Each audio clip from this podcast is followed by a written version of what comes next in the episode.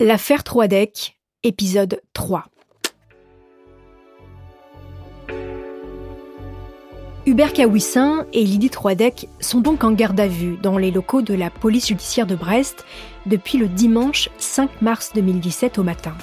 Ils ont craqué et Kawissin a avoué avoir tué dans la nuit du 16 au 17 février 2017 son beau-frère Pascal, qui n'est autre que le frère de Lydie, sa femme Brigitte, son neveu Sébastien et sa nièce Charlotte dans leur pavillon à Orvaux, puis avoir fait disparaître les corps.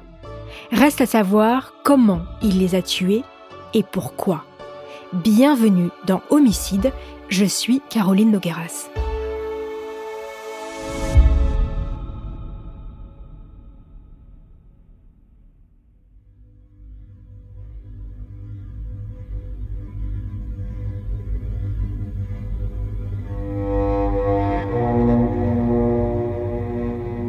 Pour tenter de comprendre cette nuit de l'horreur où tout a basculé, il faut remonter quelques années en arrière dans la vie de Hubert Kawissin et Lydie Troidec.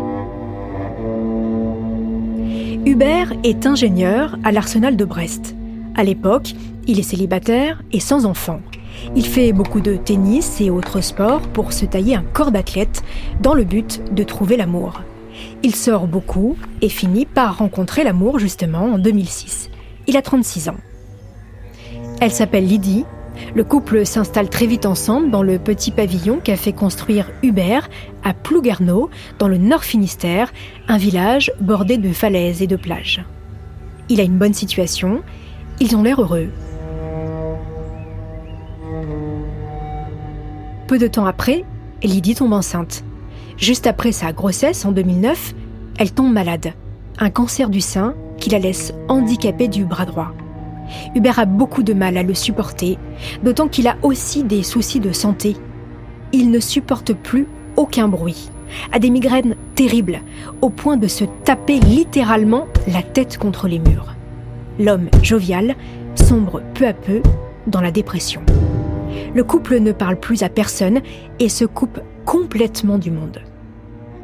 En 2009, le père de Lydie décède cette mort va être le déclencheur du drame qui va se jouer par la suite. Hubert Kawissin raconte aux enquêteurs nourrir progressivement une haine contre son beau-frère Pascal. Mais pourquoi? Pour en comprendre la raison, il faut remonter quelques années en arrière.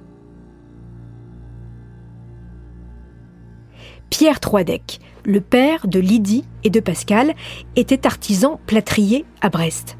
En 2006, à la retraite, il effectue des travaux dans son immeuble et là, en cassant un mur dans la cave, il aurait découvert une cache avec des lingots et des pièces d'or qui dateraient de la période de la Deuxième Guerre mondiale. À cette époque, la ville de Brest est occupée par les Allemands et constamment bombardée. La Banque de France cherche à faire évacuer au plus vite son butin pour ne pas qu'il tombe aux mains des ennemis allemands. Des tonnes de pièces d'or sont donc évacuées via le port de Brest vers l'Amérique.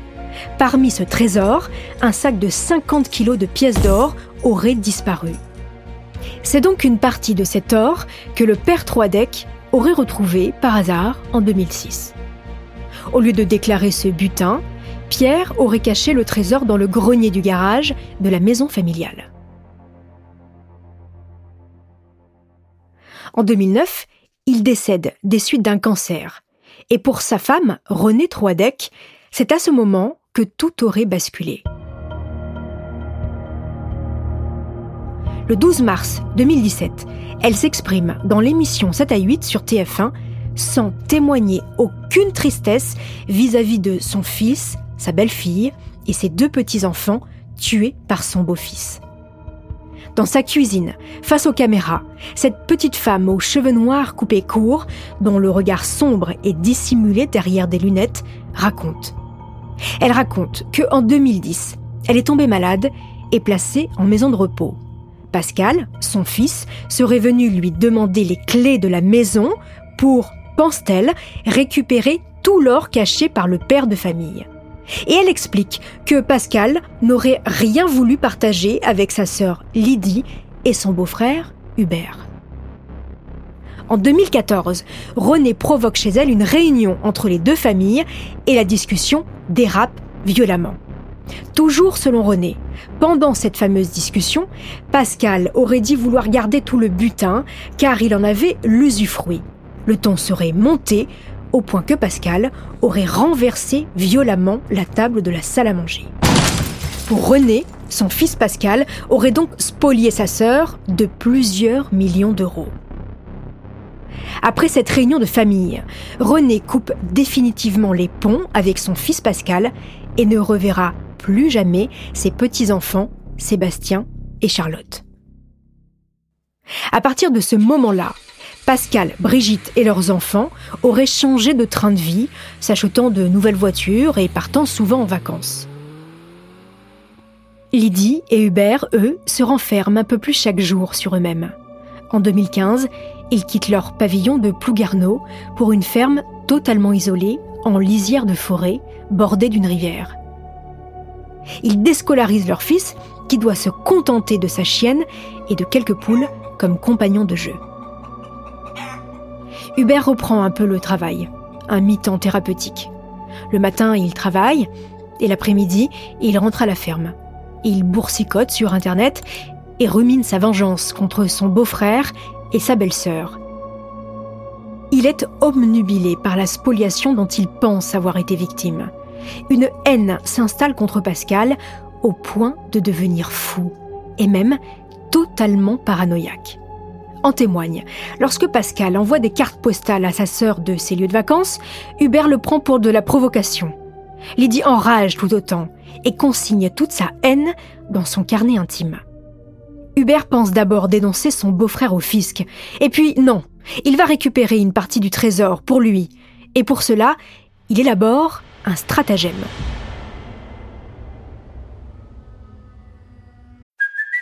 Hey, it's Kaylee Cuoco for Priceline. Ready to go to your happy place for a happy price? Well, why didn't you say so? Just download the Priceline app right now and save up to 60% on hotels. So, whether it's Cousin Kevin's Kazoo concert in Kansas City, go Kevin, or Becky's Bachelorette Bash in Bermuda, you never have to miss a trip ever again. So, download the Priceline app today. Your savings are waiting.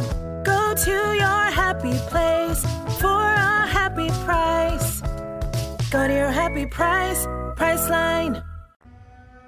Au policier, il explique que le jeudi 16 février 2017, il parcourt les 300 km qui le séparent d'Orvaux et se faufile dans la soirée dans la maison de son beau-frère par le garage.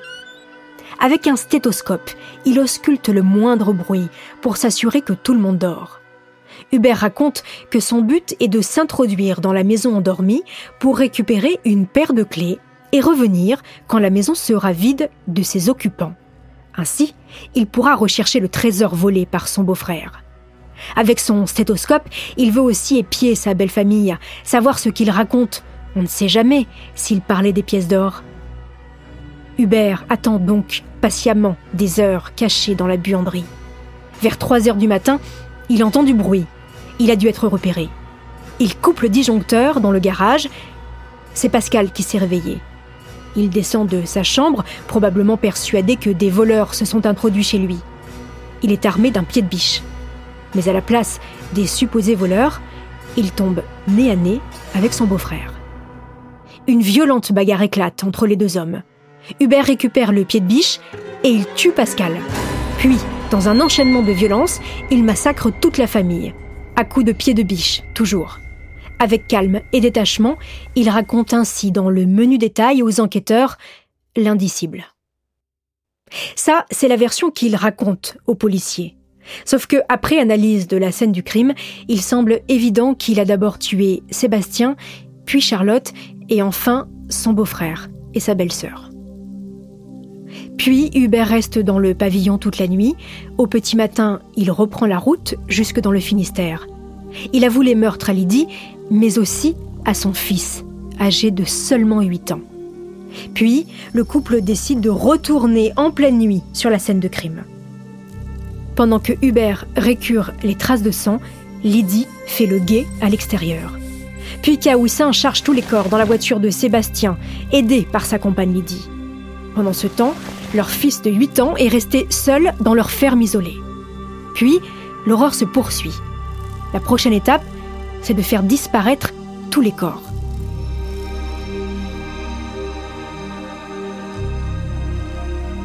Sur le terrain, derrière sa ferme dans la cour, Hubert découpe et broie en plus de 350 morceaux les cadavres de sa belle famille. Un massacre sans sépulture. Hubert les réduit en poussière. Il tente de les brûler. Oui, de les brûler. Et les quelques bouts qui restent, eh bien, il les enterre un peu partout près de sa maison. Hubert raconte ensuite que pour brouiller les pistes, il jette ça et là des objets de la famille, dans le seul but de faire perdre du temps aux enquêteurs. Le pantalon de Charlotte près de chez lui, la voiture de son neveu à 60 km d'Orvaux. Il veut prendre de l'avance et brouiller les cartes. Puis, après avoir commis l'horreur, le couple fait comme si de rien n'était. Lydie appelle sa mère et lui dit que tout va bien. Après les aveux sordides de Hubert Kawissin, les enquêteurs gardent espoir de retrouver des fragments de corps de la famille Troidec. Le mercredi 8 mars 2017, c'est une valse de gyrophares sur la ferme de Pont-de-Buis. Plus de 200 policiers et experts sont présents pour passer toute la propriété au peigne fin. Un travail de fouille titanesque. Après plusieurs jours, des extraits de corps sont exhumés. Écoutez le reportage de France 3, Pays de la Loire, du 8 mars 2017. 160 policiers et des experts scientifiques ont ratissé aujourd'hui une zone difficile d'accès, marécageuse avec beaucoup de végétaux. On est sur une étendue d'une trentaine d'hectares sur la commune de Pont-de-Buis, dans le Finistère. C'est là que réside le couple formé par Hubert Kawissin, le meurtrier présumé, et son épouse Lydie. Les fouilles ont commencé ce matin et dans la journée, des restes humains ont été découverts sur les indications d'Hubert Kawissin qui pour le moment collabore avec les magistrats instructeurs. Il avait avoué dimanche lors de sa garde à vue le meurtre de Pascal et Brigitte Troadec et de leurs deux enfants Sébastien et Charlotte. L'homme avait expliqué aux enquêteurs qu'il avait ensuite découpé les cadavres pour les brûler ou les enterrer. Des fragments de corps humains ainsi que des bijoux ont donc été retrouvés. Les recherches reprendront demain matin. Quelques jours plus tard, les analyses ADN prélevées sur les morceaux de corps reviennent. Tous appartiennent aux quatre membres de la famille Troidec. En attendant leur procès, Hubert Kawissin et Lydie Troidec sont incarcérés. Reste un mystère, celui des pièces d'or. Ont-elles seulement existé? Dans le dernier épisode de l'affaire Troidec, je reviendrai en détail sur le procès de Hubert Kawissin et Lydie Troidec qui s'est tenu au mois de juillet 2021. Comment s'est-il déroulé? Quel rôle a réellement joué Lydie Troidec dans ce quadruple meurtre? Et Renée Troidec, cette mère de famille qui n'a jamais pleuré la mort de son fils, de sa belle-fille et de ses petits-enfants, a-t-elle quelque chose à se reprocher? Pour ce dernier volet de l'affaire, je serai avec Anaïs Denet, ancienne reporter de BFM TV, aujourd'hui journaliste à Télé Nantes, qui a suivi toute l'enquête et tout le procès. Elle est également l'auteur du livre Troadec et moi, paru aux éditions de Noël. En attendant, n'hésitez pas à me laisser des commentaires sur Twitter ou l'Instagram de Bababam ou encore sur vos plateformes d'écoute préférées.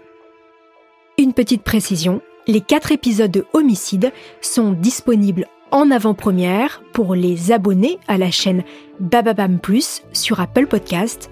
Pour celles et ceux qui ne sont pas abonnés, les nouveaux épisodes restent bien évidemment disponibles gratuitement chaque jeudi sur Apple Podcast et toutes vos plateformes d'écoute.